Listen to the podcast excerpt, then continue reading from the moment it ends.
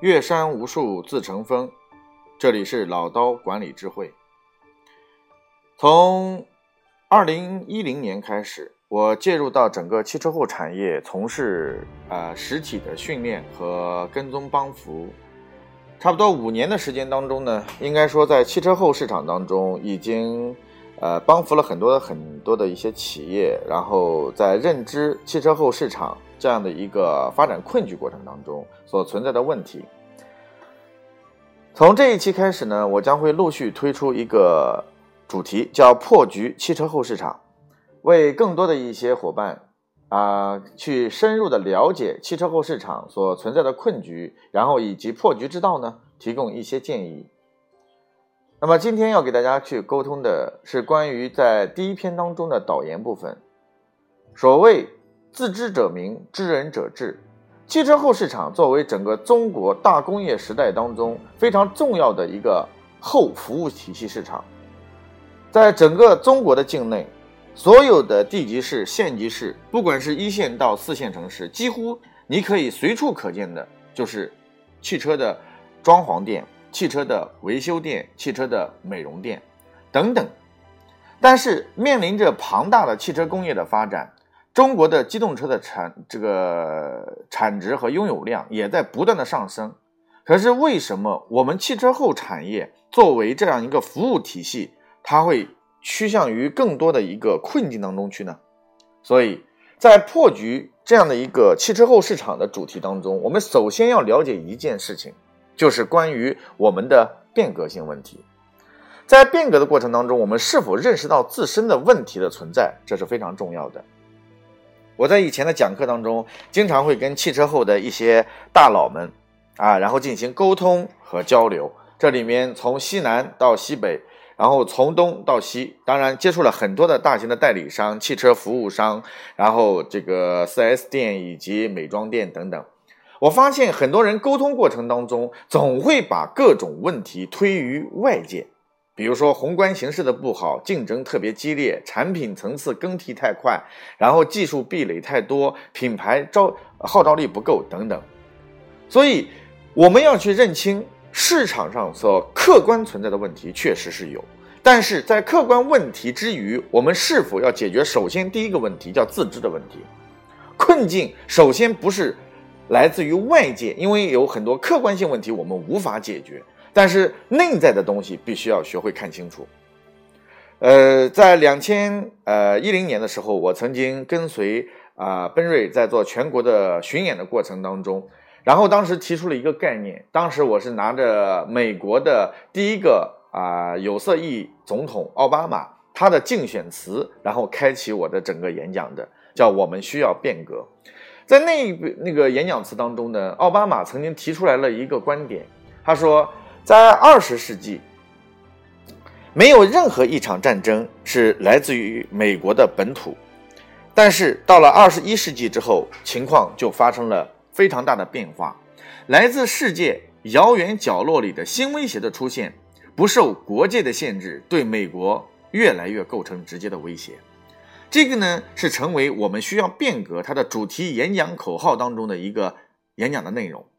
在这个过程当中，我要跟所有的一些伙伴们去分享的是：如果在整个地球当中最强大的经济体、最强大的军事体、最强大的文文化体和金融体这么一个国家的首脑人物都认为美国本土存在着很多的危机。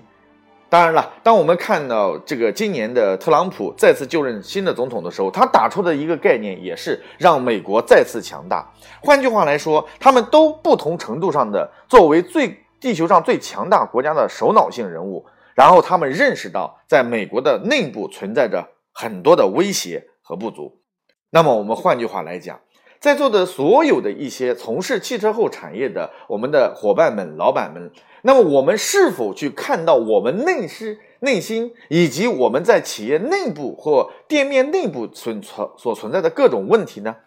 这才是一个核心。所以，无法对自我进行完整的认知，对我们的店面的产品体系是否进行疏导，对我们的品牌是否具有号召力，对我们的服务的体系是否建立，对我们的老客户的跟踪、新客户的引流，以及我们市场和店面当中所存在的恶性竞争、价格竞争，以及我们的规范化管理流程没有详细的认知，你会发现。我们内部存在的各种问题都无法解决，单纯的去依赖整个宏观经济形势的好转，或者说去依赖以等待客户的方式来让我们的业绩做起来的话，这无异于痴人说梦，也无异无异于等同是靠天吃饭的。所以在接触的各种汽车美妆店面还有维修店的这个过程当中，我基本上就发现很多的老板。其实他的店面不是不好，它的产品体系不是不好，它的品牌也不是不好，它的店面所存在的位置也不是不好。可是为什么没有做出市场业绩？为什么没有去做到员工的留存？其实有很多的问题，全部是存在于老板自身的身上。所以，作为一个这个汽车后市场服务店面的老板，我们首先要去清晰的认知到，我在这个过程当中是所有的创业的核心，我在这个店面当中是管理的核心，我在这个店面当中是所有的领头羊。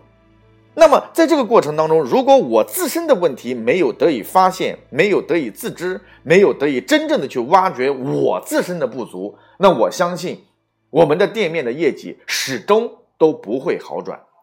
所以解决这个核心的前提问题是非常重要的。我印象当中，在重庆曾经讲了一堂课程，当时讲完了之后呢，然后啊，有一个老板很兴冲冲的跟我讲，他说：“郭老师，哎呀，我听完了非常有感触。他说，那你能不能告诉我，我的店面怎么做才能够非常这个有有亏为盈？”我就问他。啊，当时我身边还有好多的人在一起聊天哈，在在在沟通。我就问他，我说：“来，你告诉我，你一天的时间表在哪里？”那个老板呢，他就也也也也很配合。他说：“哎呀，我早晨大概十点钟到店面，然后呢看一看之后开个骂一骂人，然后我差不多中午啊，然后我就去陪朋友吃个饭，然后下午打完麻将，五点多钟回来收个钱，晚上出去喝个酒。”那我就问他，我说你已经告诉我你的答案了。如果今天你一个老板，你自己的心思不放在这个店上，你认为那些打工者会把你的店当成自己的生命线，然后来经营吗？不会。所以不要往往不要去追求所有的外界的条件都给你具备了。如果今天一个店面的生存遇到了问题，客户无法引流，老客户流失，你即使引入再优秀的产品，哪怕把世界上最顶级的这个这个这个人员给你植入进去，你老板做不到位，你无法以身作则，你无法去改变你自身的劣根性，那我相信你依然无法把你的店面做成盈利的。所以这才是一个非常关键的节点，就是我们。真正需要变革的起始点，真正需要去破局的起始点，大家一定要搞清楚，是来自于老板自身所存在的问题。所以呢，在接下来我会在这个破局汽车后市场的整个的一个录播过程当中，跟大家分享的可能会超过啊很多的课程，我会逐步的去细细的去分解我们在店面管理过程当中所存在的每一个。困境点，每一个问题点，同时告诉我们所有的人如何能够去改变，告诉你方法。但是同样的，我还是要跟所有的一些伙伴们或者老板们去沟通，去再次重申一下，就是真正一个汽车后市场的服务店面，如果想要去做强做大，那么你一个店必须要把它的所有问题。真正的解决点是来自于老板自身，